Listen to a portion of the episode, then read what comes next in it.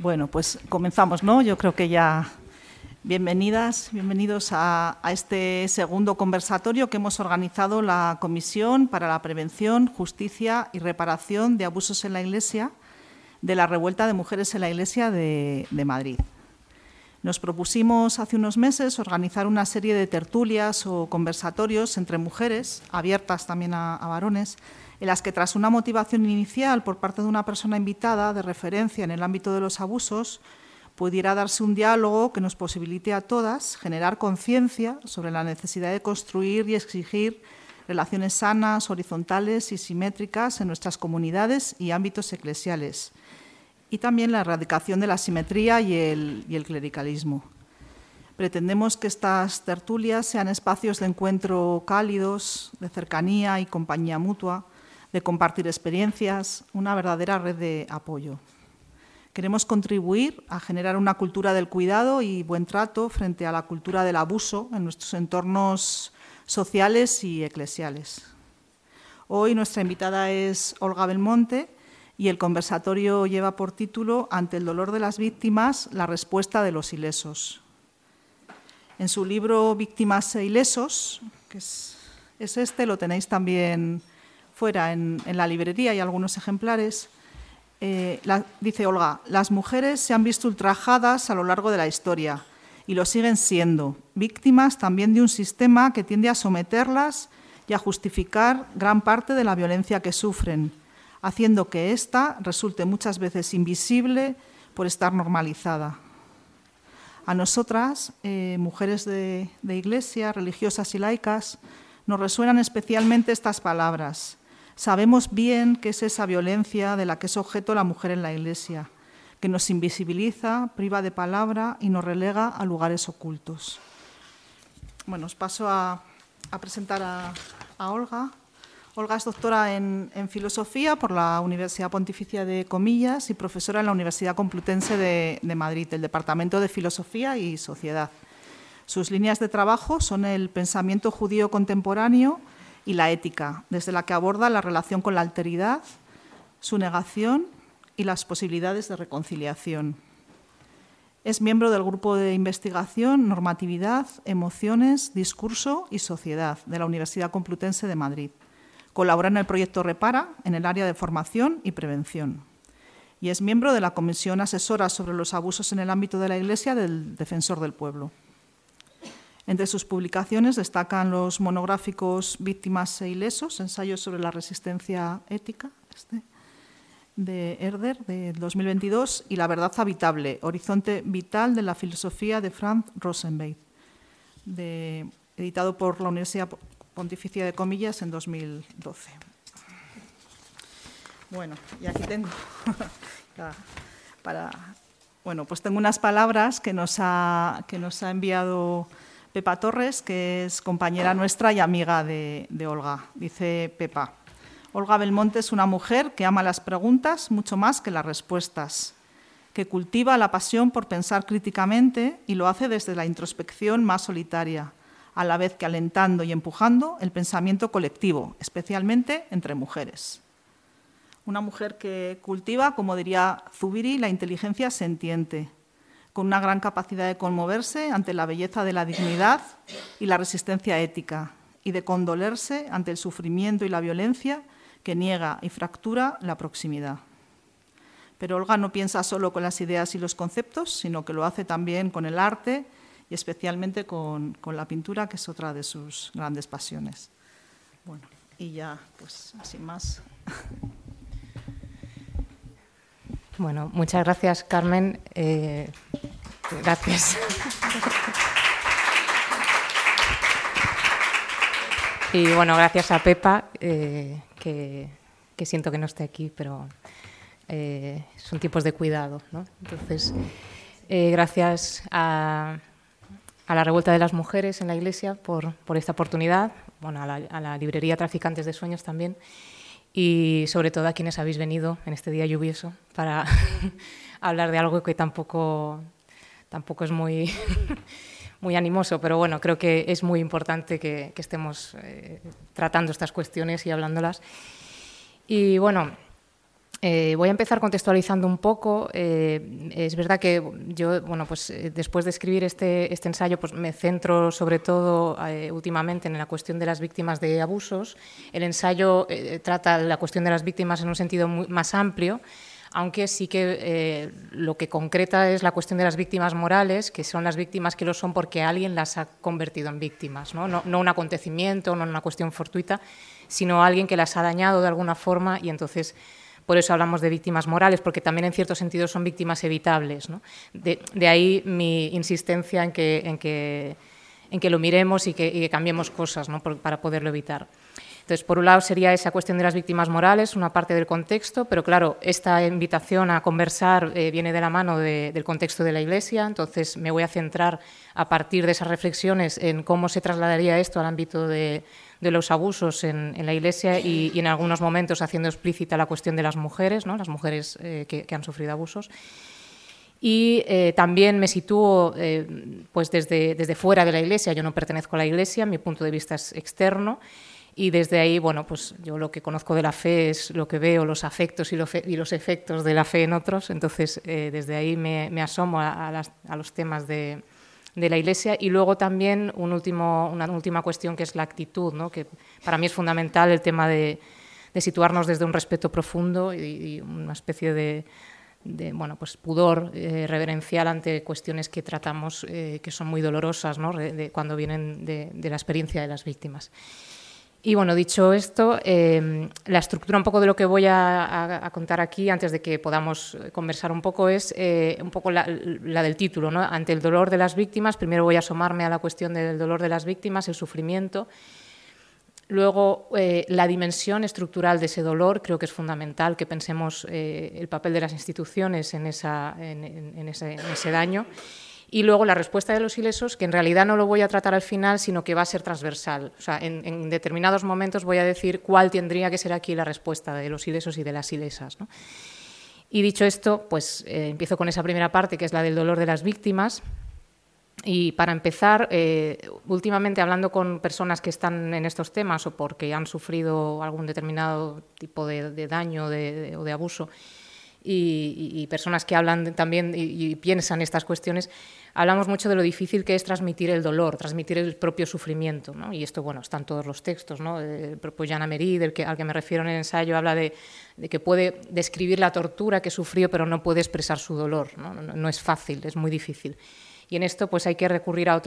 Eh, a otras herramientas y a otras posibilidades de expresión que no tienen por qué ser la filosofía. Claro, la, la filosofía nos asomamos de una determinada forma, pero a mí me ayuda también pues, otro tipo de, expresiones, ¿no? el arte, como hemos dicho, o en este caso la poesía. Entonces voy a empezar con unos fragmentos de, un poema de, Chantal Maillard, que es Escribir, que es un poema, un poema extenso, pero bueno, voy a extraer ahí unos, que, unos versos que, se, que, tratan el tema del dolor y bueno, con esto empezaríamos a situarnos. Por el dolor deshago mi dolor en lo ajeno y el ajeno en el mío. Escribir, para desesperar por todos los que están, por todos los que se fueron, los desaparecidos. Escribir para cuidar sus desapariciones, para alimentarlas, para que no se enturbien, no tan pronto, no tan siempre pronto. Escribir porque crujen las rodillas y hay como un sueño esperando ser soñado justo detrás del dolor. Cada cual con su dolor a solas, el mismo dolor de todas. ¿Cuál es el origen del sufrimiento? De entrada, alguien daña a alguien ¿no? en, estas víctimas morales de las que vamos a hablar. Alguien vulnera a alguien, esa es la cuestión. Hablar de vulnerabilidad eh, nos lleva en algunos momentos a tener que reflexionar sobre este concepto de una forma profunda, porque utilizamos la palabra, bueno, víctimas, que, personas que son vulnerables. Hay tipos distintos de vulnerabilidad. Hay una vulnerabilidad que podemos llamar constitutiva, que es la que todos compartimos y todas compartimos, aunque puede ser en mayor o menor grado. ¿no? De entrada, somos vulnerables en un mayor o menor grado. Eso es lo que se conoce como la condición vulnerable. ¿no? El ser humano es un ser vulnerable por el tipo de especie que es y tal. Pero luego hay una vulnerabilidad que podemos llamar sobrevenida o que es fruto de procesos que llevan a esa situación de vulnerabilidad y que es distinta. Y por un lado, como diría Judith Butler, tiene que ver con un desigual reparto de la precariedad. Eso genera un tipo de vulnerabilidad que es añadido a la vulnerabilidad constitutiva, la que compartimos pero además hay una vulnerabilidad que viene del, daño que podemos sufrir, cuando alguien nos vulnera, cuando alguien nos, hace daño. Entonces, eh, cuando hablamos de vulnerabilidad y de las víctimas que son vulnerables o de las eh, mujeres vulnerables, ¿no? que en algunos momentos se hace referencia a esa cuestión, hay como si hubiera una especie de presunción de vulnerabilidad que sitúa el origen del daño o el foco del origen del daño en eh, la condición de la víctima. La víctima tiene una condición que la hace como, eh, bueno, como posible víctima de algo, ¿no? Esa es la, cuestión. Entonces, vayamos al, tema del, lenguaje. Eh, hable es un sufijo, latino, habilis, que tiene que ver con la capacidad de o el poder ser, ¿no? Poder ser X. ¿no? Entonces, vulnerable, vulnus es herida, vulnerable es que tiene la capacidad o que puede ser herido o herida. ¿no?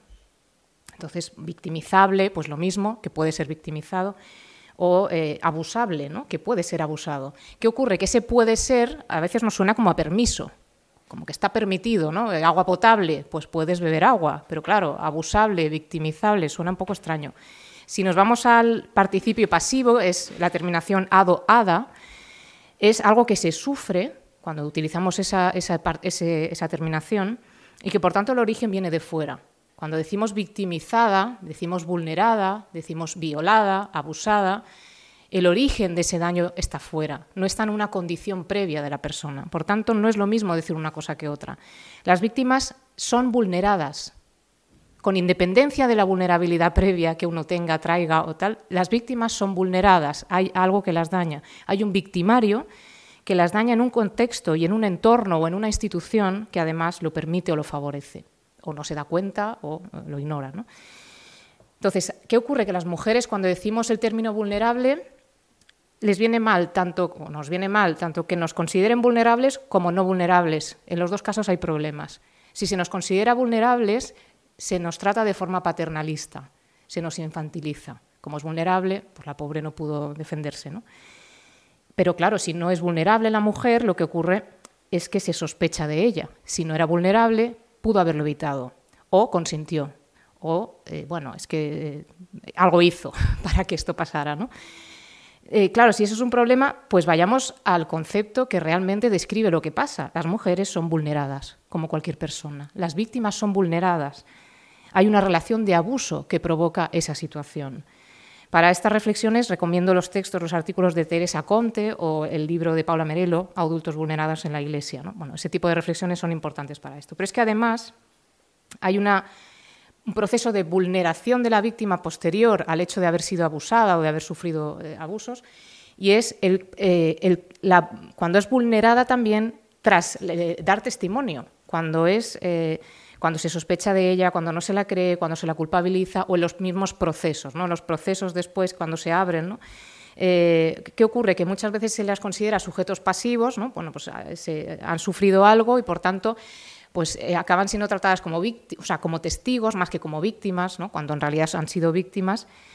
Eh, muchas veces detrás el problema que hay es que cuando se cuestiona lo que ha ocurrido y se dice, vale, está mal lo que ha ocurrido, en realidad lo que se ve mal es que cierta persona haya atentado contra un determinado sacramento o haya pecado contra un determinado dogma o la misión que tenía que cumplir.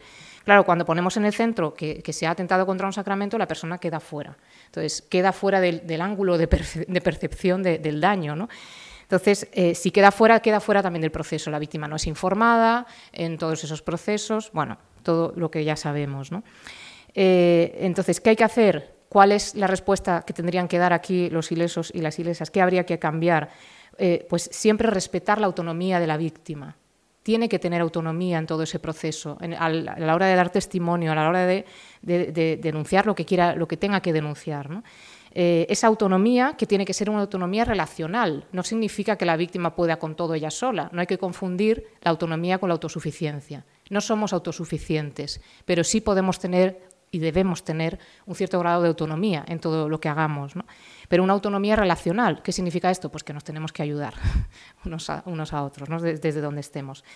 Cuando hablamos del sufrimiento de las víctimas, eh, podemos hablar eh, de, de, tres momentos. La experiencia que tiene la víctima, cómo elabora lo que ha vivido y luego la posibilidad de dar testimonio.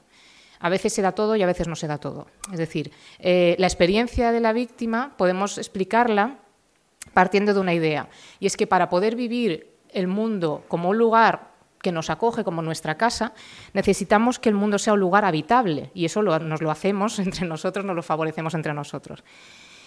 ¿Cuáles son los rasgos de este mundo habitable? La protección, la familiaridad, la proximidad. Todo eso hace que vivamos en una especie de situación de, bueno, la palabra en, griego sería oikeiosis, ¿no? la, idea de estar como casificada, ¿no? sentirme en casa, en un sentido positivo de, sentirme en, un hogar, ¿no? en una casa. ¿Qué hace el sufrimiento, qué hace el daño que sufre la víctima? Convierte el mundo en un lugar inhóspito. Eso que decimos, el primer, el primer mensaje que recibe la víctima es el mundo no es tu casa. Entonces, pasamos de esa situación de protección a la situación de intemperie, de la situación de familiaridad a la situación de extrañeza, una extrañeza que vuelve extraño lo cotidiano. Es decir, que la vida que tú tenías antes ya no es la misma, aunque siga siendo la misma para los demás y externamente, para ti todo se vuelve extraño. Y la proximidad se traduce en soledad, no en, no en lejanía, sino en soledad. ¿Qué significa esto? Que por muchas personas que tengas cerca te sientes sola, porque te sientes incomprendida. Esa soledad, esa intemperie, esa extrañeza, en el fondo de lo que hablan es de que hemos pasado de sentir que pertenecemos al mundo a sentir que no pertenecemos al mundo. Hay una experiencia de desarraigo, de desvinculación, de desarraigo, y lo que dice Simone Weil es que la, necesidad de echar raíces, de arraigarse, de, echar raíces en ese sentido de sentirse en casa, es fundamental, es fundamental y es la más importante y la más ignorada. Entonces, lo que está sufriendo la víctima es una situación de desarraigo, de extrañeza que, mm, afecta a todas las estructuras de la persona, a todas las estructuras de la persona. ¿Y qué ocurre en el abuso específicamente? Que en el abuso la extrañeza se produce también del propio cuerpo. No es solo que el mundo no es tu casa, es que tu cuerpo deja de ser tu casa. Tu cuerpo ha sido profanado y lo que sientes hacia tu cuerpo no es protección, no es sentirte en casa en ti misma, sino que lo que sientes es asco, vergüenza, culpa. Y todo eso hace que en lugar de sentirte casificada, te sientas cosificada, usada. En el abuso hay un, abuso, un uso de la persona como una cosa. La convierten en un pedazo de mundo. la desarman y la convierten en un pedazo de mundo, en ese abuso. Hay una ausencia de patria, como señalo en, el ensayo, ¿no? la ausencia de patria de las víctimas, que en este caso tiene unos tintes especiales, eh, que tienen que ver con, el contexto de la Iglesia. Cuando hablamos de ausencia de patria física, que me refiero a esa idea de que el mundo no es tu casa, eh, podemos hablar de que el cuerpo no es tu casa, pero el templo tampoco, la parroquia, el colegio, el lugar donde ocurrieran esos abusos, deja de ser tu casa. Y eso es fundamental, porque son lugares antropológicos fundamentales. Es decir, lugares donde se construye tu propia identidad. Con lo cual, el abuso fragmenta esa identidad, la, desarma también.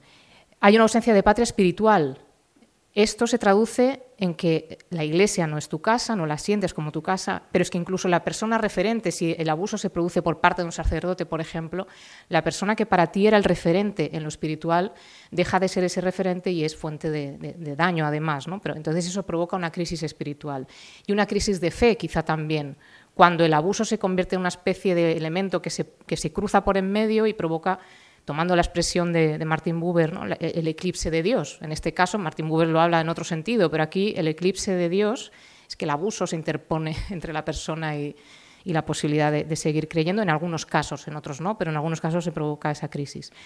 Hay ausencia de patria lingüística en el sentido de que no hay palabras, la víctima queda sin palabras para poder expresar y de ahí viene luego la soledad, el sentirse incomprendida y por tanto la ausencia de patria humana te quedas sin comunidad, sin referencia, a lo mejor sin familia, porque sientes que tu familia tampoco te comprende o no hay confianza para, expresar.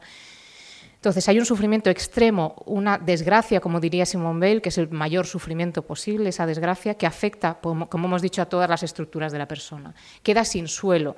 ¿Qué necesita por parte de nosotros esa persona? Pues consuelo. Es una persona que se queda sin suelo, lo que necesita es por parte de los ilesos consuelo. El consuelo que se traduzca en aliviar el dolor por un lado, pero también contribuir a que el mundo vuelva a ser su casa, que el mundo vuelva a ser habitable, que el templo vuelva a ser también su casa. O sea, todo lo que haya dejado de ser su casa tiene que, volver a, ser un lugar de, protección para ella. En cuanto a la elaboración, la elaboración del sufrimiento es personal, pero es social también. Es una elaboración que se produce en un contexto en el que, por ejemplo, el tema de los abusos pues, se entiende de una forma o de otra, o no se entiende de ninguna forma, o no se habla nunca. Todo eso influye en la elaboración. Por ejemplo, si estamos en un contexto que toma de la tradición cristiana esa idea de, bueno, el sufrimiento tiene un sentido, lo justificamos de alguna forma, ¿no? Si Dios en el fondo te ha puesto esto en el camino por algo, bueno, ese tipo de teodiceas, ¿no? Que lo que hacen es justificar la omnipotencia o la bondad de Dios a pesar del sufrimiento de las víctimas, eso daña y, impide esa elaboración personal que tiene que hacer la víctima. O incluso eh, elaboraciones que podemos nos pueden llevar a hablar de una especie de eclesiodicea, ¿no? Digo yo, cuando, cuando lo que hacemos es justificar a la Iglesia a pesar del sufrimiento de sus víctimas, ¿no? Como una especie de, de justificación de la santidad y de la bondad de la Iglesia que lo que hace es eh, bueno, pues minimizar el sufrimiento de las víctimas. En todos estos casos se minimiza el sufrimiento de las víctimas concretas y además no se asumen las responsabilidades que tenemos personales y, las, más amplias en un sentido estructural de, tener que cambiar las cosas. Pero claro, hay una dificultad, por tanto, añadida a la propia elaboración que tiene que hacer la víctima de lo que ha sufrido. Pensemos que lo que consigue el victimario con la relación de abuso es apoderarse de la víctima, es una relación de poder, se apodera de su conciencia, hasta el punto de que la víctima, bueno, se queda anulada esa conciencia de sí misma, hasta el punto de que la víctima incluso no es consciente de que es víctima. Eh, eso hace mucho más difícil el que pueda contarlo, el que pueda después eh, salir fuera. ¿no? Entonces, la víctima sufre un dolor sin ventanas, podríamos decir, sin, sin, sin, vistas hacia afuera, ¿no? sin posibilidad de, y además se siente culpable y entra en una especie de círculo de autodestrucción del que es muy difícil salir. Y más todavía si cuando vas fuera lo que te encuentras, el discurso que te encuentras fuera es el que hemos dicho antes, de justificaciones, de en el fondo, tal, o de defensa de la Iglesia, no, no, montemos un escándalo, tal.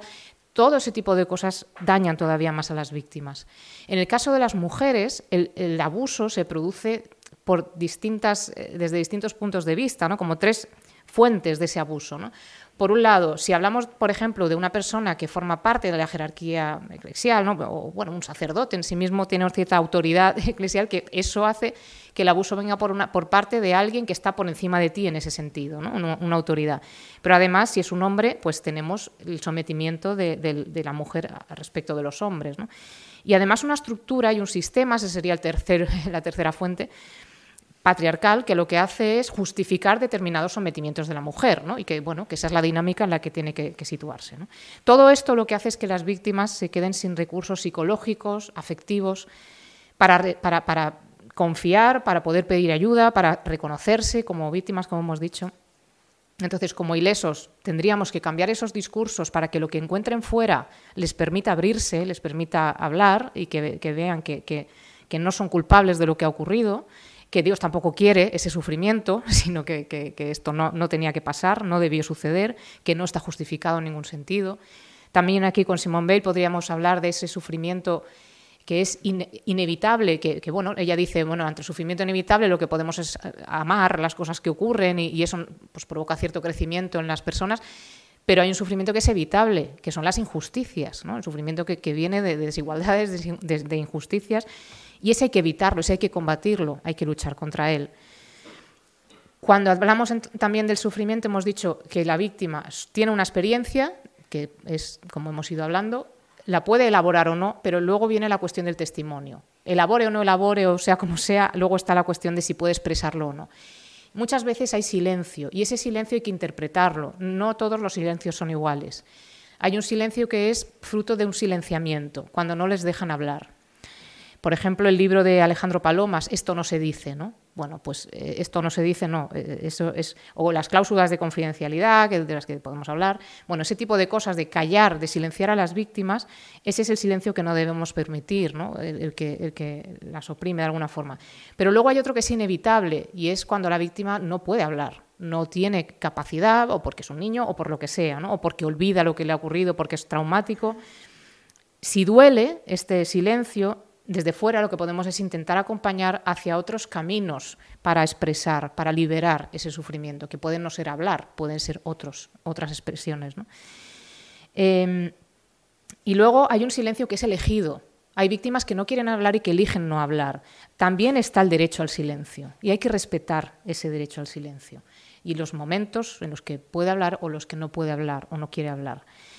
Eh, cuando sí quiere hablar pero no quiere dar su nombre o no quiere, bueno, quiere que se sepa lo que ha ocurrido pero no quiere contarlo esa persona, entonces nosotros podemos crear espacios, generar alternativas, publicar textos donde haya textos anónimos, digamos, eh, para que se conozca ese testimonio. Pero aquí es muy importante no apoderarse del dolor de las víctimas, no hacerlo como que es el nuestro también, porque no tiene nada que ver, no usar el dolor de las víctimas para politizarlo o para cualquier otra cosa, y respetar ese anonimato. Si hay anonimatos por algo y si no lo respetamos, lo que hacemos es añadir más sufrimiento.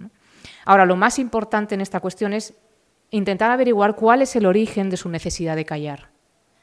Eso es lo importante y lo que tendríamos que intentar hacer nosotras.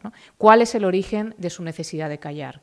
Acabar con todo lo que estructuralmente le impide hablar, estructuralmente o de contexto, de institución, contexto familiar, lo que sea. Y eso es lo que hay que ver. Y luego, si hay testimonio, escuchar, acoger, reconocer a la víctima. Y si hay rabia en el testimonio, no neutralizar esa rabia, porque la rabia o el resentimiento tiene un sentido. Necesitan pasar por la rabia a veces algunas víctimas para poder ir hacia otro lugar. La rabia o el resentimiento no nos van a conducir a lo mejor hacia la justicia, pero sí es un camino que saca del dolor. Entonces, tiene su sentido pasar por ahí. No frenemos cuando se dan esas cosas, bueno, en determinados contextos, de determinadas formas, canalizarlo, pero que se dé esa, rabia, ese resentimiento, si lo tiene, ¿no? Es lo que dice Jana Mary del derecho, del derecho al resentimiento. O Laura Quintana en su libro Rabia, ¿no? pues el derecho a la rabia también. La rabia tiene además un sentido político muchas veces. Y lo que se hace socialmente es despolitizar y patologizar la rabia, despolitizar como diciendo que eso es una cosa individual de la persona que tiene un problema y tal, y, y, patologizarlo en el sentido de, bueno, la víctima lo que tiene que hacer es ir a terapia. Lo individualizas, lo patologizas y entonces el problema es suyo y, sitúas el origen del abuso en ella cuando dices que es vulnerable y además la tarea de superarlo también en ella. Entonces, eso es un problema. ¿no? Se oculta el origen estructural del sufrimiento y a eso vamos, a la dimensión estructural del sufrimiento. El origen explícito y directo del daño es claramente la acción del victimario, eso es así, ¿no? quien abusa. Pero la reflexión a la que invito es a que pensemos que también hay un origen implícito y estructural de ese daño, y es el contexto, es la institución, son los discursos que asumimos socialmente sobre el tema de los abusos. Entonces la institución también puede contribuir a ese daño cuando pues actúa pues, por omisión más bien, no hace nada, o justifica o encubre. ¿no? Ahí hay muchos elementos que pueden hacer más daño todavía a la víctima. Lo que hace es desproteger a la víctima y protegerse a sí misma, por un lado, o culpabilizar, eh, revictimizar. Entonces hay que llevar cuidado en esto. Y además, la, institución que es la Iglesia tiene una, una, estructura que favorece esa revictimización todavía más que otras instituciones. ¿Por qué? Porque tiene más capacidad para proteger a los victimarios que otras realidades, otros contextos en donde hay abusos. Entonces, en esto hay que llevar mucho cuidado. También puede caer la propia institución en el victimismo, como cae a veces el victimario, ¿no? Cuando el victimario dice, no, yo en el fondo lo que he hecho ha sido responder a algo, es que me provocaron, es que no sé qué. Bueno, pues ese victimismo también está en la Iglesia, cuando dice, no, es, que están contra nosotros, ¿no? Es como si nuestro problema fuese más grande que otros y tal, ¿no? Bueno, el caso es que desde la institución también se daña con ese tipo de discursos. Entonces, hay instituciones que son más opresivas que otras, eso está claro. Eh, cuanto más opresiva sea, cuanto más manipuladora sea la dinámica de una institución, menos empatía tendrá con las víctimas cuando las haya y, eh, por tanto, más revictimizarán. Esas instituciones más revictimizarán.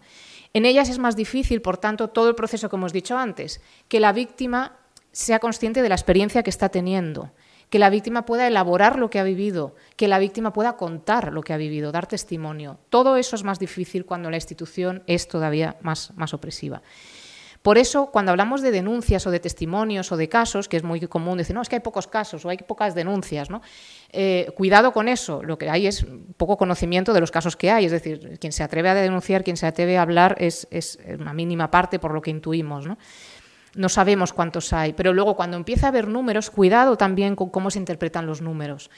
Eh, esto eh, hay, hay, que tener en cuenta que cuando en una institución religiosa hay muchos casos o hay pocos casos, el significado de eso puede ser muy variado. Una institución con muy pocos casos puede ser que tenga pocos casos de abuso realmente, o puede ser que sea una institución en la que hay tal opresión, tal manipulación, que las víctimas han interiorizado la propia culpabilidad de lo que ha ocurrido y eh, el que no se puede hacer daño a la institución, no se puede hacer daño a la, Iglesia hablando. Entonces, es más difícil denunciar para la propia víctima, porque está en una institución que la oprime más todavía. Entonces, a lo mejor hay pocos eh, casos, o se conocen pocos casos, porque las víctimas tienen más difícil el camino hacia el testimonio. ¿vale? Y al revés, si es una institución con muchos casos, a lo mejor es porque hay muchos casos, puede ser, pero también puede ser porque en esa institución se ha hecho un mayor trabajo de sensibilización. Entonces las víctimas que lo han sido de años pasados de esa institución tienen más posibilidades de que de su entorno le llegue una forma de hablar del tema, una forma de tratarlo, unas posibilidades, unos puntos para poder ir de atención para la denuncia, que les facilite el camino para dar ese testimonio. Entonces, a lo mejor la institución más sensibilizada no es la que más casos tiene por número, es la que más personas tiene que se han atrevido a hablar. Pero claro, ahí hay un buen trabajo de sensibilización. Entonces, no confundamos que haya más casos con que hay más víctimas, no lo sabemos. Lo que hay que hacer es más trabajo de sensibilización para que puedan encontrar un entorno en el que poder hablar. Porque hay elementos estructurales que favorecen el silencio y, y elementos estructurales que favorecen el testimonio depende de cómo se entienda el abuso, depende de la sociedad también en la que estemos. ¿no? Cuando es un tabú, pues no se habla de estas cosas. ¿no? Aquí recuerdo siempre, cuando hablo de los tabúes de la sociedad, a una amiga que, falleció hace un poco más de un año, bueno, Mar, eh, que hay alguien por aquí que la conoce, que decía que todo lo que duele no debería ser un tabú. Pues así es. Esto duele, no debería ser un tabú. Deberíamos poder hablar de los abusos para que las víctimas puedan hablar de los abusos. O en las familias, que haya confianza, que generemos confianza para que esto pueda salir cuando haya un caso, ¿no? cuando surja. O las propias creencias, no interiorizar creencias que justifiquen el sufrimiento, que justifiquen el daño, sino que nos ayuden a hablar. Respuesta de las ilesas y de los ilesos, ¿qué podemos hacer? Entender que hay un, un origen, y, sí, un origen estructural del daño, pero también un, origen estructural de los cuidados. Para podernos cuidar también podemos hacer cosas, ¿no? desactivar los mecanismos que dañan y activar redes de cuidado y redes de alivio del dolor, de cuidado y de alivio del dolor que ya hay. Eh, en, las instituciones hay que revisar también el concepto de autoridad. ¿Por qué? Porque la raíz de los abusos siempre es un abuso de poder sea el abuso sexual, de conciencia espiritual, siempre en la raíz hay un abuso de poder. Vayamos a la raíz entonces. Preguntémonos cómo ejercemos el poder, cómo o desde dónde obedecemos. Esa pregunta también es importante. ¿Desde dónde obedezco cuando obedezco? Y desde dónde mando cuando mando, ¿no? cuando tengo el poder. El poder es una relación entre dos o más personas, mediado por los instrumentos con los que ejercemos el poder y situado en un contexto. Todo eso hay que analizarlo. No todas las relaciones de poder, no todas las relaciones asimétricas son negativas. Lo negativo es que, utilicemos esa relación asimétrica y esa relación de poder para abusar de nuestro poder, para usar a la persona. Entonces, lo importante es cuidar las relaciones. ¿Qué es cuidar una relación de poder? Es situar siempre la sacralidad de las personas por encima de los cargos, de las funciones, de las normas de lo que sea. La sacralidad de las personas siempre por encima, tanto de las que mandan como de las que obedecen. La sacralidad de la persona siempre por encima. Pasemos de lo que siempre hemos hablado del poder como vigilancia, ¿no? el poder como control, como, como bueno, ese estudio de, Foucault, ¿no? del poder que lo vincula a la, a la vigilancia y al control, a la vigilia del poder, el cuidado del poder. Y esa vigilia del poder, porque el poder lo hay, las relaciones de poder se van a dar, es un cuidado del poder por parte de quien manda y por parte de quien obedece. Que todos estemos atentos a cómo se dan esas relaciones de poder, porque el poder es un privilegio que permite dañar y que permite proteger. Entonces, si alguien tiene poder, puede utilizarlo para proteger. Y esa es una clave. ¿no? La autoridad es algo que te lo reconocen los demás. El poder no necesariamente. Puedes imponerte, poner tu poder sin que haya reconocimiento. Entonces, no toda autoridad tiene poder y no todo poder tiene autoridad. Entonces hay que hacer esa, esa reflexión. ¿Tenemos que obedecer un poder al que no le damos autoridad? Ahí entra el tema de la desobediencia, porque hay poderes autoritarios. Entonces, ahí es donde hay que reflexionar. Foucault, Butler, todos estos filósofos lo que dicen es cuando las normas, cuando las leyes, cuando ese poder eh, provoca sufrimiento, sufrimiento injusto de personas inocentes, hay que desobedecer. Esa es la tarea ética. Pero la palabra desobedecer en realidad, a mí me gusta siempre escribirla con el desobedecer, con el paréntesis en des, porque en realidad estás obedeciendo a otra cosa. Nos, da miedo la desobediencia, pero en realidad lo que estás haciendo es redirigir la obediencia hacia lo que tú crees que es más importante. Entonces, si crees que es más importante la persona que la norma, la sacralidad de la persona, que una norma que crees que es injusta, a lo que vas a obedecer es a la dignidad de la persona. Y vas a desobedecer a una norma que te parece que es injusta. Entonces, preguntémonos en nuestra institución qué tipo de autoridad tenemos, qué tipo de poder ejercemos, recibimos, cómo obedecemos todas esas cosas. La respuesta institucional hay que repensarla también. Eh, cuando ya se están haciendo cosas, es muy importante, ya estamos hablando de los abusos, ya hay instituciones embarcadas en esto, pero cuidado, yo aquí voy a hablar de varias prevenciones y aquí disculpadme si alguien se molesta porque están estas cosas, pero creo que es bueno que, que llevemos cuidado. Eh, por ejemplo, muchas veces nos centramos en la prevención y la sensibilización. Yo, de hecho, estoy colaborando con Reparan en la parte de formación para prevención y sensibilización. Pero ¿qué hemos hecho nosotros? Desde el principio decir, el centro son las víctimas, lo primero son las víctimas. ¿Qué pasa con la prevención? Que a veces te centras en las víctimas posibles y, por tanto, las responsabilidades posibles.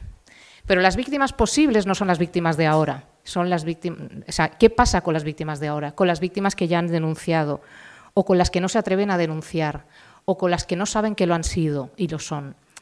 Esas víctimas son las que tenemos que atender ahora. Y desde esa atención a esas víctimas, situándonos ante el dolor de esas víctimas, entonces pensar cómo prevenir. Pero si la prevención es solo un vamos a hacer algo, pues vamos a hacer protocolos para prevenir, bueno, bien, pero estamos desatendiendo a las víctimas que ya lo han sido y que ya han denunciado y que a lo mejor tienen procesos a media que no se están haciendo bien. Entonces, cuidemos esos procesos que ya se están haciendo y que ya están dañando a algunas personas.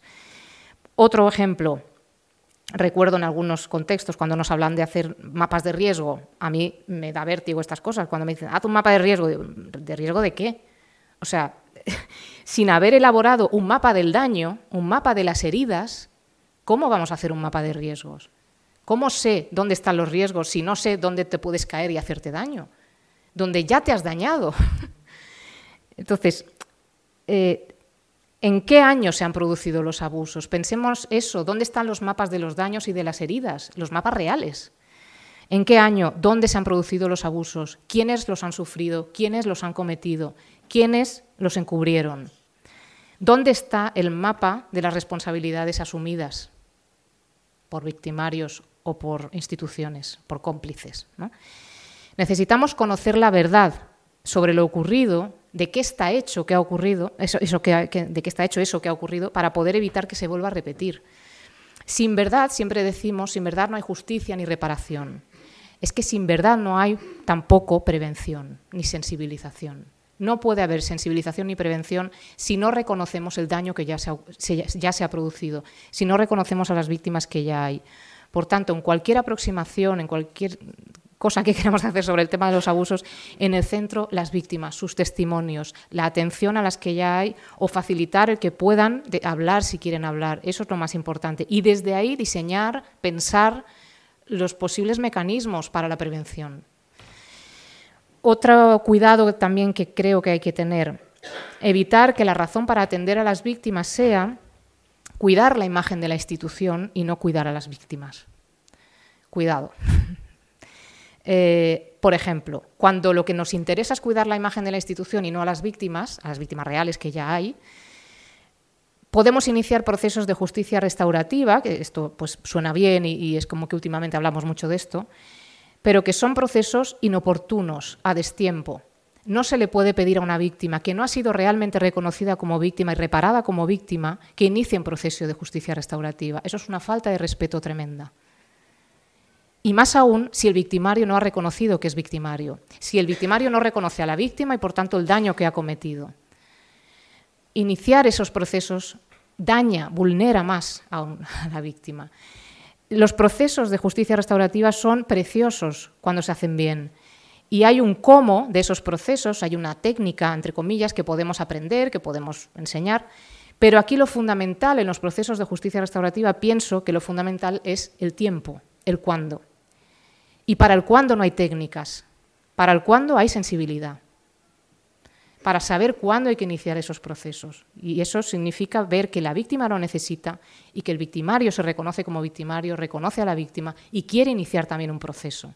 Entonces, mucho cuidado con estos procesos, que no hagamos más daño iniciándolos a destiempo, porque si lo hacemos a destiempo, en realidad lo que estamos haciendo es limpiar la imagen de la institución, limpiar la reputación del victimario y dejar todavía más dañada a la víctima.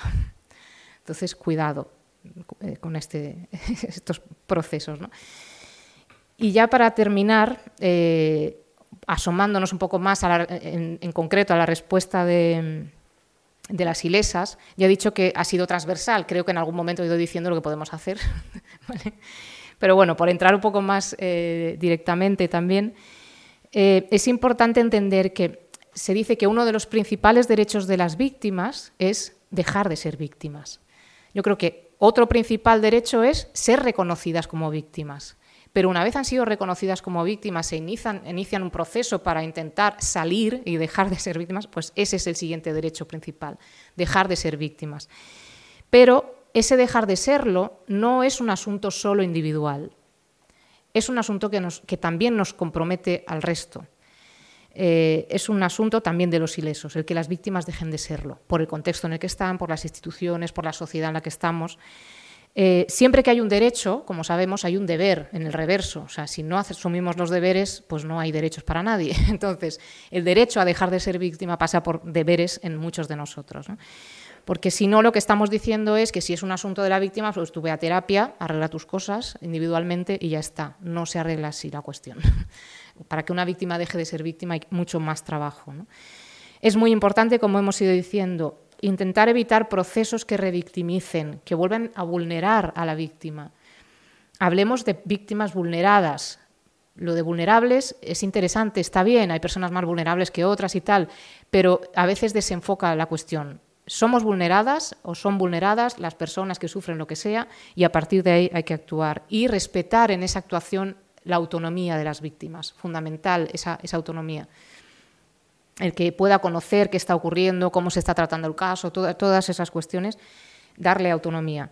Luego, ante su dolor, respeto, como hemos dicho, y facilitar la posibilidad del testimonio. Si no quiere hablar, que se sepa lo que ha ocurrido, porque es importante esa información, porque puede ayudar a otras víctimas a que también eh, se reconozcan en esos relatos.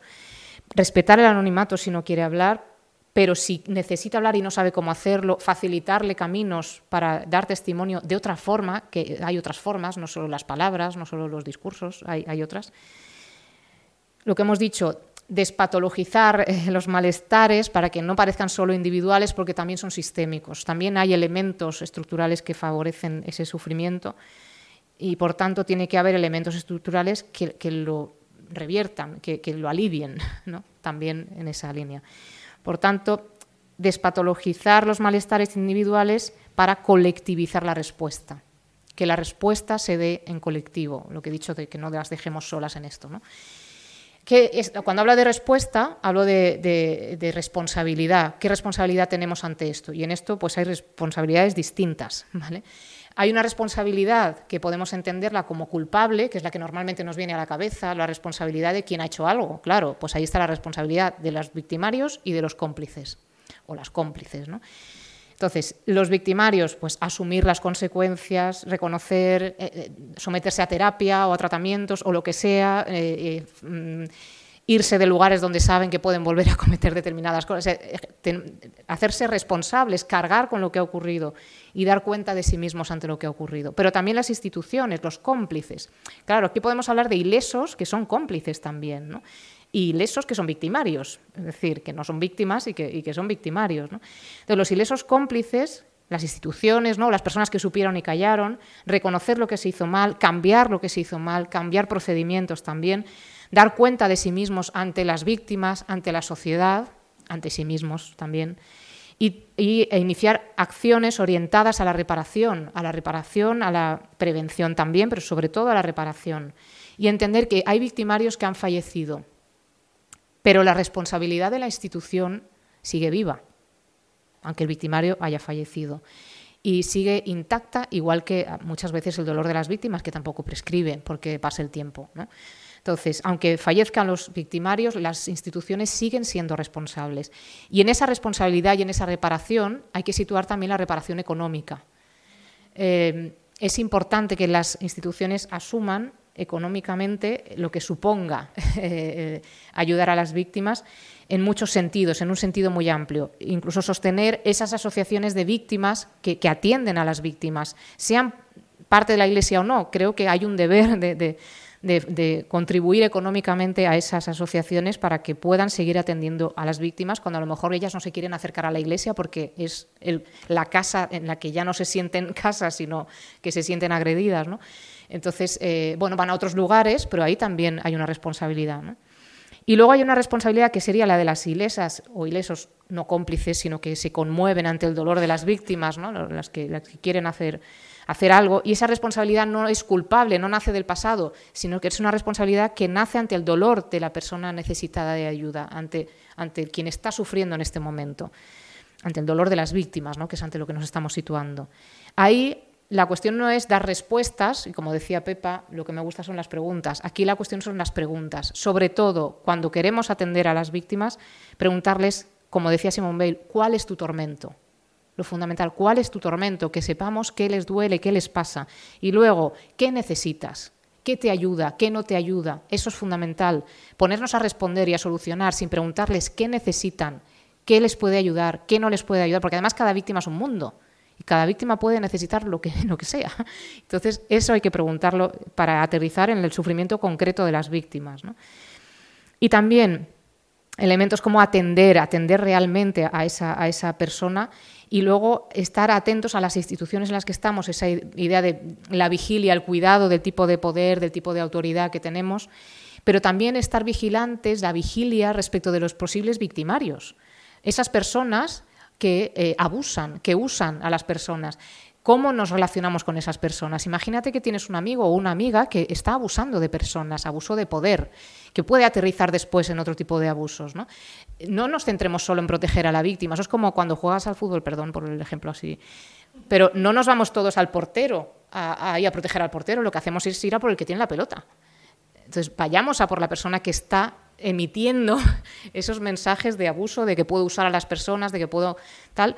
¿Qué hacemos con el victimario? Cuidar, regenerar ese tipo de relaciones, hacerle ver que están pasando cosas, que eso no puede ser. Eh, hacerlos hacer y bueno y esas acciones desobedientes que he dicho antes no desobedientes concertadas bueno pues como con consenso viendo que, que, lo que estamos haciendo no está bien que nos estamos dando normas que nos dañan o estamos teniendo procedimientos que no están ayudándonos, que seamos conscientes de esto y que, bueno, como en la línea de la revuelta de las mujeres en la Iglesia, ¿no? que, digamos, oye, esto no puede ser, ¿no? hay cosas que no podemos seguir haciendo. Eh, y, claro, hay, hay una cuestión y es que sabernos vulnerables no necesariamente nos lleva a solidarizarnos. Sabernos vulnerables puede ser, para los victimarios, por ejemplo, saber que alguien es vulnerable o puede ser vulnerado, eh, le lleva a aprovecharse de esa situación. O hay personas que al saberse vulnerables lo que hacen es sospechar, empezar a protegerse de los demás y a buscar enemigos por todas partes. ¿no? Entonces, el saberse vulnerables no necesariamente nos lleva a tratarnos mejor. Entonces, la acción solidaria o, el solidarizarnos unos con otros, en esa solidaridad abierta a la que me refiero en el ensayo, es un gesto ético, es una decisión. Hay que tomar esa decisión. La decisión es que mm, hagamos algo para vivir en un mundo que sea más habitable para todos. Decisiones éticas que las tomemos no porque cumplamos con la sacralidad de las normas o de los protocolos, sino porque respetemos la sacralidad de las personas. Esa es la clave. Respetar la, sacralidad de las personas, no la sacralidad de las normas ¿no? o de los protocolos que nos hayamos dado. Y la empatía es fundamental. Tener claro que nadie merece sufrir por un mal que es evitable Y como es evitable, pues tenemos cosas que hacer. Y esto es algo que nos tenemos que prometer unos a otros, ¿no? como hablo ahí al final del tema de la promesa y, del sueño. ¿no? Y con esto, y para terminar, me voy a los últimos versos de, lo que he leído antes, para recordar esto de, que en el fondo es soñar, es imaginar un mundo distinto, es prometernos una relación distinta y un mundo más habitable para todos, sobre todo para quienes sufren ¿no? y sufren injustamente. Dice Chantal Maillard, y hay como un sueño esperando ser soñado justo detrás del dolor. Ojalá, eso es lo que nos deberíamos prometer y qué mejor para soñar que estar aquí en, conspirando con nuestros sueños en traficantes de, sueños. ¿no? Entonces, bueno, aquí.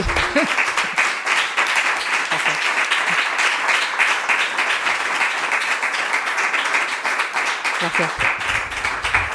Bueno, muchas gracias. Muchas gracias por tantas claves que nos has dado, ¿no? Eh, la primera, pues, pues la, la, víctima que es vulnerada y no vulnerable, ¿no?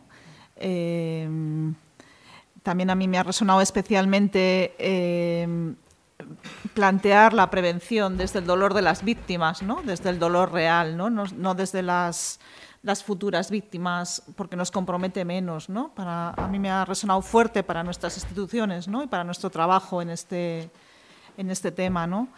También eh, trabajarnos como comunidad de, de, ilesos, ¿no? de ilesas. Bueno, muchas, muchas claves, mucha profundidad. ¿no? Eh, yo creo que ahora podemos hacer un diálogo, que es el objetivo, ¿no? y podemos hacer preguntas a Olga. O comentarios, sí, sí, no hacen necesariamente preguntas, ¿no? Sino comentarios, sí.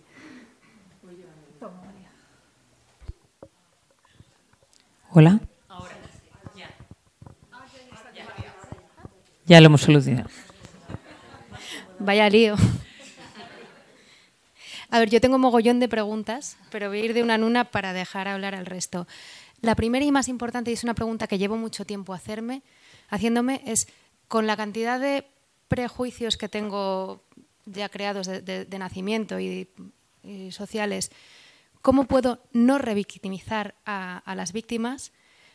Porque automáticamente parece que vas a ello, ¿no? O sea, dices, vale, voy a ayudar a, restaurar, a escuchar lo que tienes que contarme, a tenderte una mano en lo que necesites, pero acabas cayendo siempre sin querer y tropezando una y otra vez en, ay, pobrecita, mira lo que le ha pasado, anda, que lo que he tenido que hacer para salir de aquí incluso años, ¿sabes? Como que alargas más incluso de su propio dolor. ¿Cómo podemos luchar para no revictimizar?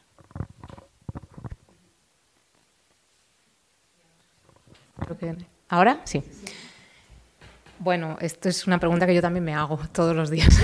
y cada vez que tengo que quedar con alguien, porque si algo está abriendo este, este ensayo, que es como, bueno, que está siendo, bueno, como hay muchas personas que se acercan que quieren hablar contigo porque se han sentido a lo mejor identificadas con algo y hay víctimas o personas que han sido víctimas que, también, y yo siempre que voy a hablar con esas personas siento un, pues eso, el respeto que decía antes, porque no quiero meter la pata, es que es lo que está, yo creo que por ahí va lo que dices, ¿no? Y entonces siempre, o sea, lo que me viene es lo que, lo que dice Simón Bell de, cuál es tu tormento. O sea, cuál es tu tormento, escuchar e intentar eh, leer entre líneas qué necesita esa persona. Muchas veces solo necesitan que estemos, que no nos vayamos, que nos atrevamos a escuchar, porque hay gente que no se atreve a escuchar. O hay, por ejemplo, silencios que tienen que ver con eh, que hay personas que no quieren ver sufrir a otras personas, ¿no? Entonces, o no quieren hacer sufrir, ¿no? Entonces no hablan con la familia para no hacer daño, no quieren. Entonces, a lo mejor si tú no eres de la familia, pues eres una persona que, a lo mejor puede acoger determinadas cuestiones que, la familia no puede acoger. O el otro día, hablando con, con una persona también relacionada con este tema, hablábamos un poco de, las generaciones. Hay un silencio intergeneracional también. Hay veces que, por ejemplo, en España yo creo que lo hemos vivido. Nuestros abuelos no hablaron con sus hijos de todo el tema de la guerra porque no podían hablar. Eso que ha provocado pues un silencio ahí que de repente salta de nuestros abuelos a, los nietos y a lo mejor hay cosas que los abuelos nunca contaron a sus hijos pero sí a sus nietos porque no podían en ese entonces bueno ese tipo de cosas nos llevan a pensar que bueno que las víctimas eligen a veces hablar con personas que no sabemos por qué y a lo mejor eres tú en un determinado momento ahí lo que yo digo descálzate y escucha o sea estás en un lugar sagrado. Entonces eh, no proyectemos en ese sentido de, si está si esto le va a ayudar si no le va a ayudar pregúntale qué le va a ayudar qué no le va a ayudar. Yo creo que ahí podemos deshacer prejuicios también aprendiendo sobre estas cosas. Yo deshago muchos prejuicios hablando con ellas y aprendiendo. O sea, el decir, bueno, yo creía que esto era así, pues ya veo que no. y en esto, eh, sobre todo la humildad, ser muy humildes muy humildes y, darnos cuenta de que, de que, cada vez sabemos menos. O sea, yo precisamente esto lo escribí como para sintetizar lo que yo había estudiado durante un tiempo. Y bueno, pues ya, ya que no voy a hablar más de este tema en clase, pues lo escribo, lo dejo ahí y ya me olvido. Bueno, ha sido tremendo porque ha sido darme cuenta de todo lo que no sé y de empezar a, entrar más en serio en el tema eh, desde el descubrir lo que no sé, ¿no?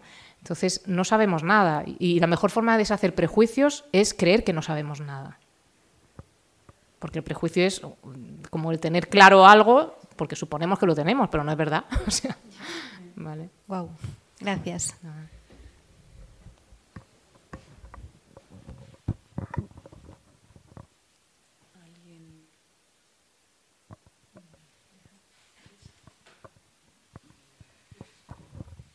Bueno, muchas gracias, Olga. Em, ha sido muy interesante, un esfuerzo muy grande también, por lo menos para mí, intelectualmente seguirte en todo lo que has ido haciendo, pero a la vez estás tocando todo el rato cosas que, nos estamos encontrando en la vida constantemente, ¿no? Entonces me ha parecido, por un lado, como muy rico el, que se nombre con tanta claridad y tan didáctico, por otro lado, pese a lo denso, eh, cosas tan que pasan todo el rato, ¿no? Eh, y quiero hacer alusión a una cosa que a mí me ha venido eh, yo viví vivo una experiencia vinculada a una mujer que está sufriendo violencia vicaria.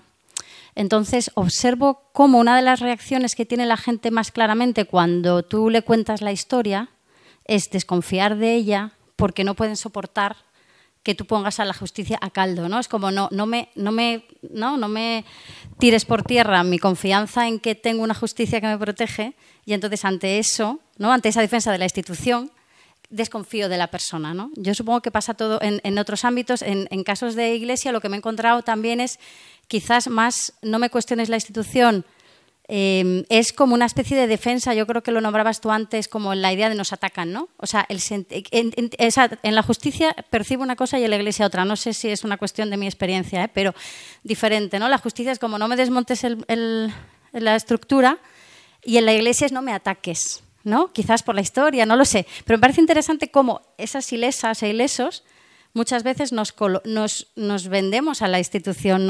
es como si la institución lo pusiéramos por encima de las personas. Entonces me ha encantado la idea de la sacralización de la persona eh, y ponernos por encima de las instituciones porque, porque no, quiero decir, no, no tiene ningún sentido ponerlas por delante cuando han sido eh, agresoras. ¿no? Y en ese sentido, cara a las instituciones, em, también, bueno, otra idea que me surgía es cómo eh, hablabas un poco del paripé, que puede ser a veces también determinadas cuestiones. Eh, y para mí también, como que la clave la prueba del algodón es también cuánto hacen Em, o sea, hemos hablado mucho de las, víctimas del pasado y del futuro, pero pienso en un cole donde ha habido abusos eh, con un profe, ¿no? ¿Qué pasa después? O sea, ¿cómo se resuelve eso? ¿Cuánto se reconoce? Pero ¿qué pasa después? Porque muchas veces mi sensación es como que ha sido un caso aislado y seguimos con la misma rutina y nadie tiene o nadie pone, no lo sé. ¿eh? La verdad que esto hablo de puro desconocimiento. Es una intuición de que en general volvemos a limpiar la institución. ¿no? Entonces, bueno, como, como que son, te comento esto o lo comento aquí en este conversatorio porque son cosas que me han generado y me preocupa ese cómo nos alineamos tan rápidamente con una institución abandonando a la otra persona cuando estamos mucho más cerca de ser víctimas que de ser institución o de sacar algún beneficio por, por eso, ¿no? por ser institución. Gracias. Bueno, una cosa, lo que has dicho al principio me recuerda a un concepto que no lo he dicho aquí por no alargarme mucho más, pero cuando he hablado de la teodicea y de la eclesiodicea, que me lo he inventado, pero bueno, que, entiendo que se, entiende la idea, sí que hay un concepto que es la sociodicea. Y la sociodicea lo que hace es defender, justificar las estructuras que nos hemos dado nosotros mismos, el Estado, todo esto, para mm, entender que, aunque provoque daño eh, en algunas personas, en un sentido general y amplio, está bien. El, Estado eh, nos protege, el Estado es bueno, eh, o hay progreso, ¿no? Todas esas. Sería como una teodicea. secular, o sea, secularizada, ¿no? pero que en lugar de tener a Dios, pues tienes al Estado. Entonces, claro, todas esas instituciones de las que tú hablas también se hace eso, proteger a la institución porque nos da miedo pensar que la institución no nos protege en realidad. Entonces lo que hacemos es fortalecerla aunque nos esté haciendo daño. Cuando en realidad, si determinadas normas y determinadas leyes están provocando mayor sufrimiento por lo que sea, lo que hay que hacer es revisar esas leyes, es vigilar ese tipo de, situaciones. Y en la violencia vicaria pasa eso. O sea, si, si, en la, si en la justicia hay caminos que al final acaban dañando más a la mujer que, ayudándole, pues habrá que revisar cosas. Eh, y, esa es una de ellas. Y luego lo que dices de que pasa en una institución en la que ha habido abusos, bueno, eso ocurre mucho, ¿no? Como, bueno, aquí no ha pasado nada, ¿no? Lo pasamos así un poco... pero, pero claro, depende de yo creo que sí que hay otros lugares donde se hace un trabajo para, para, para intentar primero analizar por qué ha ocurrido, qué pasó para que eso ocurriera y luego para que esa institución no vuelva a ser la misma, porque no es la misma. Igual que la persona no es la misma cuando han abusado de ella, la institución no debería ser la misma, porque si no puede volver a ocurrir. Entonces, eh, si no es la misma es porque los ilesos también quieren que cambie y los posibles victimarios también a lo mejor se implican en que, en que las cosas sean distintas ¿no? y dejan de ser victimarios reales y solo, bueno, en algún momento a lo mejor empezaron a, maltratar a alguien, a, abusar de alguien, pero se dieron cuenta de que esas relaciones, eh, pues de lo que dañan, de lo que suponen esas relaciones. Entonces, cuanto más se hable del tema de los abusos, cuanto menos tabú sea, cuanto más eh, hablemos de esas relaciones que tenemos entre nosotros para, para, dignificar la situación de las personas, mm, pues mejor para que no vuelva a ser la misma institución. Es que no debería volver a ser la misma, creo. No, no, pero creo que no.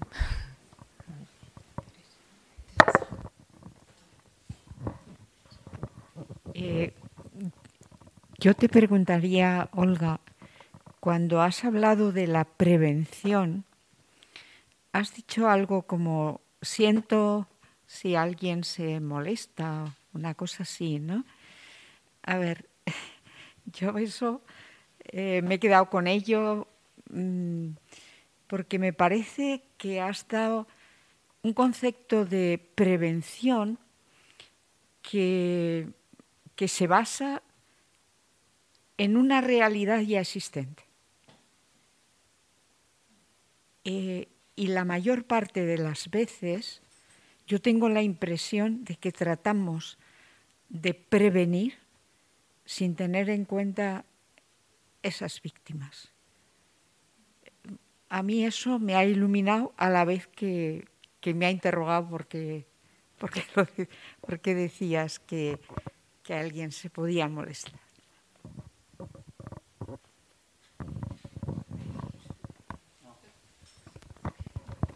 Hola, buenas.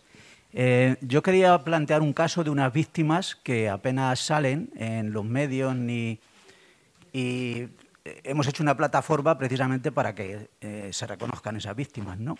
Son las personas que murieron en las residencias de Madrid, eh, que está documentado, ¿no? Que hubo unos protocolos.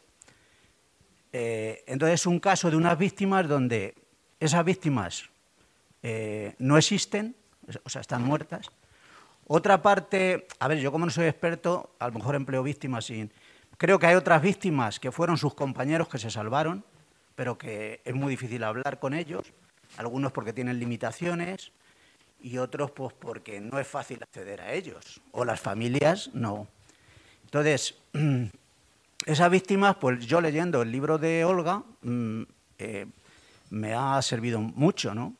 Porque, a ver, yo soy un ileso, o sea, yo ni soy familiar de las víctimas, ni trabajo en una residencia, o sea, no tengo ninguna relación eh, personal con esas personas, pero mm, me pareció un caso tan grave y entonces lo que nos estamos encontrando es que está cuadra con, con lo que dice. Bueno, esto, yo, yo cuento el aspecto más que la relación personal con las víctimas o de segundo grado, como Olga las llama, porque son las familiares con las que tenemos relación, nuestra lucha está siendo sobre todo enfocada contra las, instituciones que nosotros responsabilizamos de, ser victimarios, que ellos no reconocen, no, no solo no reconocen ser victimarios, es que no reconocen que eso fueran víctimas.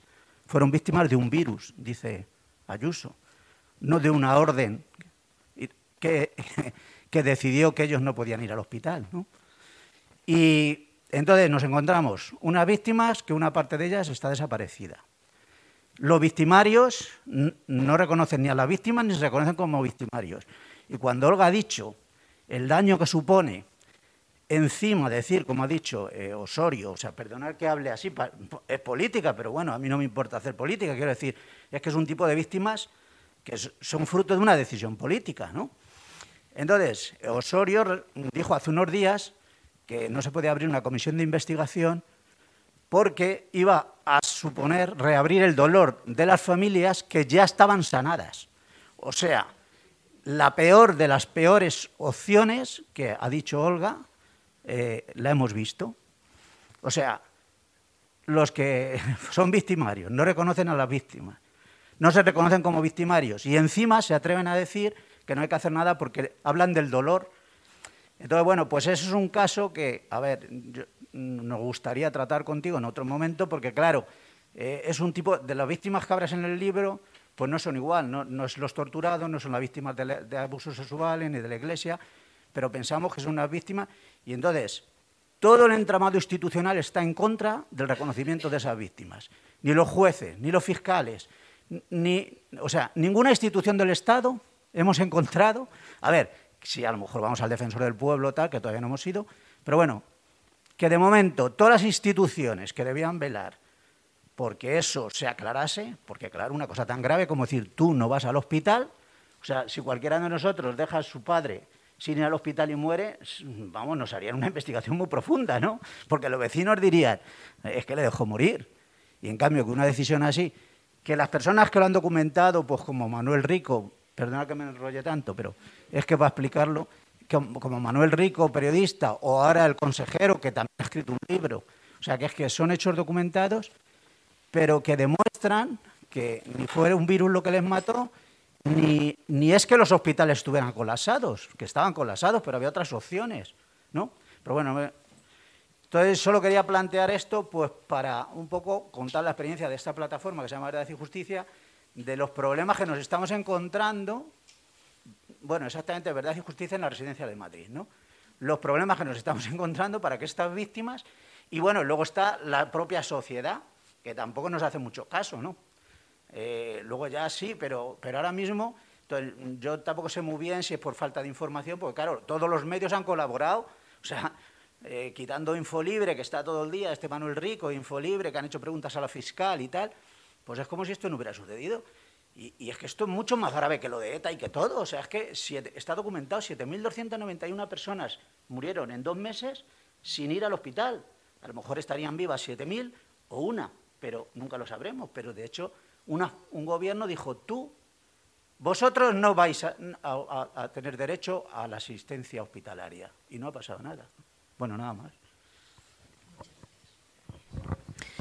Muchas gracias. Eh, ¿Tú eres Javier? Encantada. bueno, muchas gracias. Y, bueno, es uno de los ejemplos de, lo que ha supuesto el ensayo de darme cuenta de, muchas cosas. Es verdad que yo lo escribí antes de que pasara todo esto. Eh, bueno, no, a ver, eh, lo escribí un tiempo en el que ya estábamos en esto, pero no había terminado la pandemia, entonces yo no sabía las consecuencias que iba a tener. Pero sí es verdad que cuando me escribiste en un momento y me dijiste, oye, mm, las víctimas como que se reconocen en lo que, o la experiencia es parecida a lo que tú cuentas, pero nunca nombras algo parecido, ¿no? O nunca te refieres en concreto.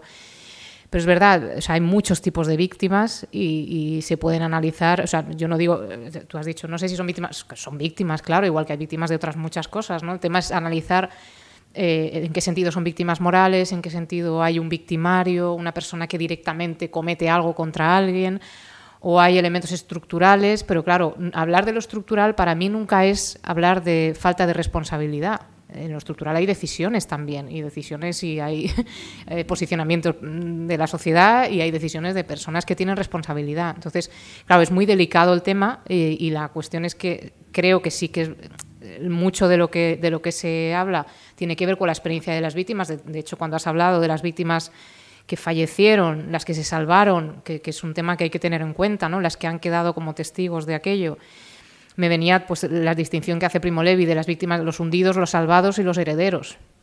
Pues los hundidos son los que se mueren, los salvados son los que lo han, pasado eso y, tienen pues, un determinado testimonio de esto, y los herederos, que son pues, las víctimas secundarias también aunque él ahí incluye luego pues, al resto de la sociedad, pero bueno, creo que hay muchísimo que pensar en este tema y, que es verdad que la pandemia lo que ha hecho ha sido visibilizar un problema que ya había antes. O sea, la situación de las residencias es muy, muy mm, precaria y hablaríamos también de esa vulnerabilidad de la que habla Butler, ¿no? del resultado de un reparto desigual de la precariedad. ¿no? O sea, se están mezclando ahí mucha vulnerabilidad de ese tipo pero que eso no exculpa ni, ni, quita eh, pues responsabilidad luego a la hora de, pensar que hay gente que ha tomado determinadas decisiones. Pero claro, hay mucho que hacer ahí. Yo ahí siempre el camino es ese, de entrada, ¿qué ha, ha, supuesto para las víctimas de entrada? y luego ya que haya especialistas, que yo no soy especialista en esto, pero que haya especialistas que puedan ir diciendo, bueno, pues cuál es la estructura, quiénes han sido los que aquí han tomado determinadas decisiones. ahí no, no, no podría entrar en, esa, en ese señalamiento, ¿no? pero, pero sí que sí que hay algo que hacer, claramente. Sí. Y es un tema para, para pensar y que nos comprometa a todos también. Sí.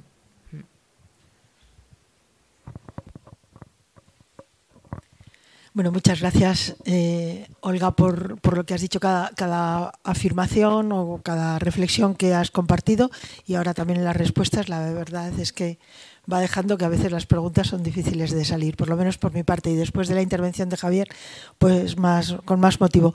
Pero estaba recordando a lo largo de tu intervención en algún momento algo que en el marco de la revuelta de mujeres en la Iglesia repetimos con cierta frecuencia al haber asumido, digamos, esta, esta convicción de, hasta que la igualdad se haga costumbre, que en el ámbito de las víctimas, de las, eh, de las mujeres eh, vulneradas, mm, tenemos que trabajar generando, eh, propiciando, ayudando a crear espacios seguros. Creo que es algo que nos decimos una y otra vez. Esto, como en todo esto que estamos viendo, seguramente atraviesa cualquier situación de, de victimización, pero bueno, por facilitar un poco, no facilitarte la pregunta, ni muchísimo menos, pero por acotar el término, yo te quería preguntar qué características tendrían que tener esos espacios seguros. Ya sé que habrá que dotarse de protocolos eh, tal, pero como ciertos elementos básicos o ciertos elementos, no sé si también como de poner ponernos en alerta para saber que hay ciertos tics, ciertos comportamientos, ciertas, ciertos silencios, ciertas palabras, ciertas actitudes que que son los que o no deberían existir para generar espacios seguros o que deberían existir para generar esos espacios. No sé si ha sido claro, pero es cómo podemos generar espacios seguros, qué características tendrían que tener estos espacios. Y gracias de verdad. Bueno, pues muchas gracias. Eh, yo tengo ahí algo con, la terminología, lo de los espacios seguros, entornos seguros y tal porque, o sea, me lleva a que hay una amenaza mm, de la que nos tenemos que proteger eh, que no debería existir. Digo, que, es, algo que nos hacemos entre nosotros y que, que, nos lleva a tenernos que buscar como un búnker, un lugar en el que... Entonces, esa imagen del búnker, del que protegernos de algo tal, entonces entiendo ese intento de definir espacios seguros en determinados lugares, pero a, lo que creo que tenemos que ir es a la raíz. ¿Por qué hay que crear espacios seguros? ¿Dónde está el origen de esa amenaza? Y al final yo creo que va al tipo de relaciones que tenemos. Por eso, a veces, hacia lo que nos inclinamos, sobre todo está por aquí Luis, que pensamos estas cosas muchas veces juntos, es a, la importancia del cuidado, de la cultura del cuidado en un sentido eh, o sea, que está como muy manoseada ya la, cuestión del cuidado, pero mm, yo me refiero a, cuidar la sacralidad de las personas que decíamos antes, ¿no? Entonces, si, si las relaciones de poder que se establecen, si la autoridad que hay en una institución respeta a las personas por encima de todo, ya os digo, de las normas incluso que nos damos a nosotros mismos y de los cargos y de los roles y de todo, eh, no necesitaremos protegernos unos de otros y encontrar esos espacios seguros. ¿no? Ahora, una vez hay que crear ese tipo de espacios, sigo pensando que lo fundamental de esos espacios son las relaciones, es la sensibilidad. Eh, a veces hemos hablado de espacios seguros para referirnos a esos lugares a los que puede ir una persona que se siente víctima o que, bueno, que está sufriendo determinado tipo de abuso o lo que sea, para sentirse eh, acogida. Pero eh, creo que las instituciones tendrían que ser no seguras, sino respetuosas con las personas. O sea, entiendo la, expresión, pero, pero no olvidemos la cuestión de la raíz. ¿Por qué necesitamos crear espacios seguros?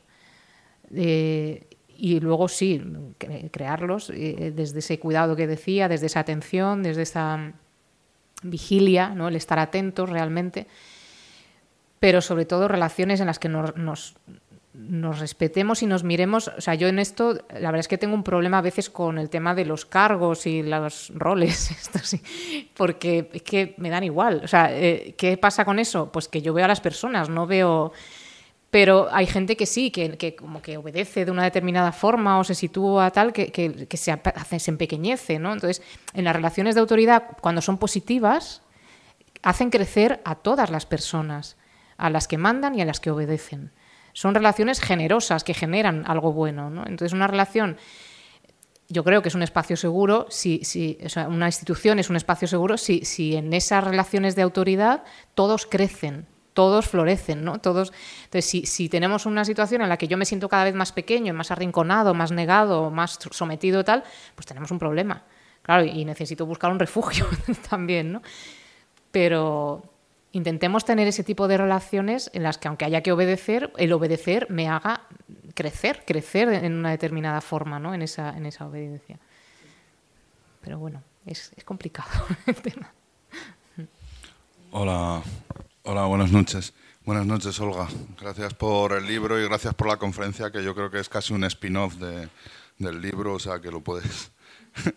Pero yo quería, yo quería hacer una reflexión sobre, sobre y preguntarte qué te parece a ti, ¿no? o sea, sobre el tema de los abusos sexuales, ¿no? O sea, tú has hablado de que cuando hay una víctima muchas veces, digamos que se blanquea la institución, se blanquea el victimario, a veces se blanquea también a las instituciones, pero yo creo que en el caso en concreto los abusos sexuales hay otro, hay otro elemento, ¿no? Y creo que en el caso de otras víctimas también, ¿no? O sea, estos casos no han saltado a la luz eh, por muchas historias, ¿no? Pero una, una cosa, yo me, yo me acuerdo, yo, tengo un libro sobre el tema, soy como un mural, he venido a hablar de mi libro, pero, pero no, lo que quiero decir es, me acuerdo de una reflexión de un abogado especializado en, en, en menores y me decía, dice, mira, nadie quiere reconocer que esto sucede en nuestra sociedad, ¿no? Y, y, yo creo que con otros casos de víctimas posiblemente también, ¿no? Pero quiero decir que un caso, una historia de, em, o sea, de por, por, qué los abusos sexuales en general y dentro de la Iglesia en particular han permanecido ocultos, tiene mucho que ver con las características de la institución, con la estructura de poder, con la falta de transparencia, con el secretismo, etcétera pero también tiene que ver eh, con, esa falta de valentía, digamos, de la sociedad de admitir que eso sucede en, nuestro seno ¿no? Y, de, no querer mirar a la cara de esa realidad.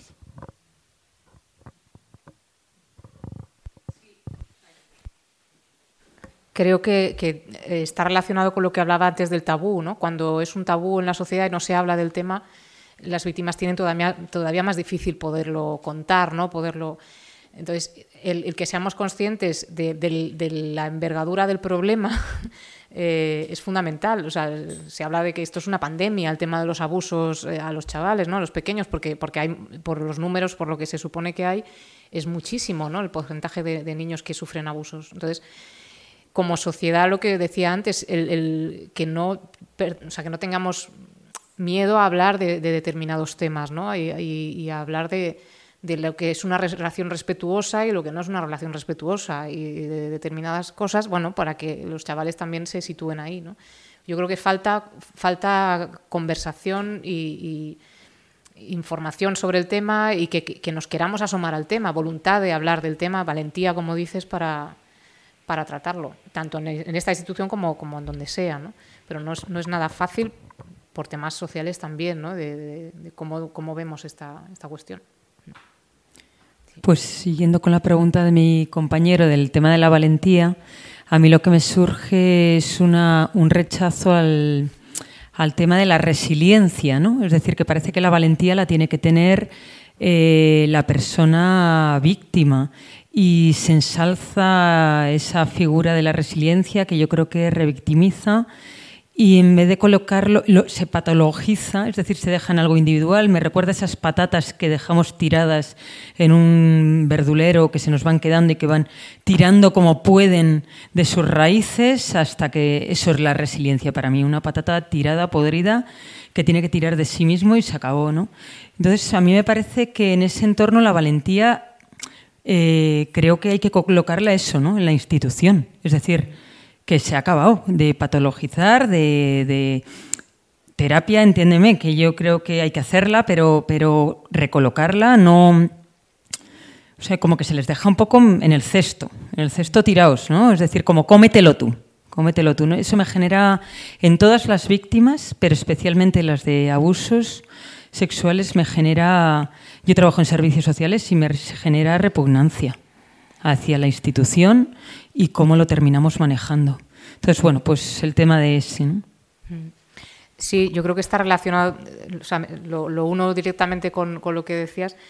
Eh, el, patologizar que decíamos antes, ponerlo como si fuera, situarlo como un problema individual, claro, al final la víctima lo que siente es que eh, depende de ella el salir de esa situación, el superar esa situación, depende de la terapia pero como si nosotros no tuviéramos nada que hacer. Entonces la valentía en la institución y en las ilesas y los ilesos, es decir, en el resto de personas que sean valientes para también lo que decíamos antes de si, de si localizamos y vemos determinadas relaciones que no, son, que no están bien, que están haciendo daño a determinadas personas, que hablemos también, ¿no? para dirigirnos a los victimarios, no solo a las víctimas, sino también a las personas que están abusando.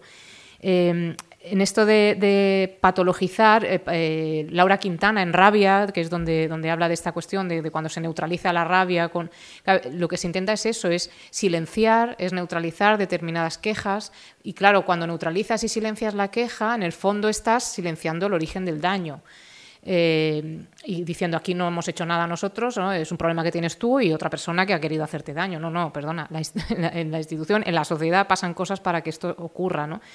Entonces, hay por ahí, hay un libro ahí abajo que lo he visto en, eh, que es de Sara Ahmed sobre la queja, que no lo he leído, pero creo que va por este tema, ¿no? El tema de, la queja como rescatarla, ¿no? Si silenciamos, si, le decimos a la persona que lo que tiene que hacer es irse a terapia y ya está, si no lo hablamos, si no forma parte de, la sociedad, eh, claro, es más difícil la salida también, es más difícil detectar, es más difícil evitar, crear espacios seguros, o sea, todo eso es más difícil si lo que hacemos es decirle a cada víctima que es un problema suyo, que qué mala suerte que ha habido una persona que la ha tomado con ella. No, es un problema bastante más amplio y con eh, elementos estructurales que tenemos que atajar entre todos, claro.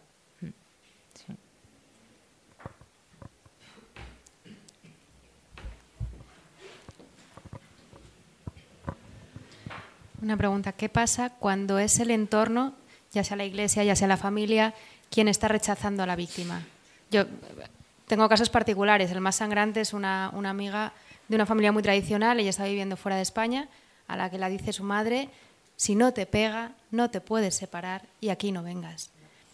Em, pero es que esto no es un caso aislado, es que es lo, porque si fuera solo ella, bueno. Entonces, ¿qué pasa cuando es tu comunidad de la iglesia la que te rechaza? Porque estás loca, porque vaya cosas dices, porque, eh, porque sale de, ahí esto.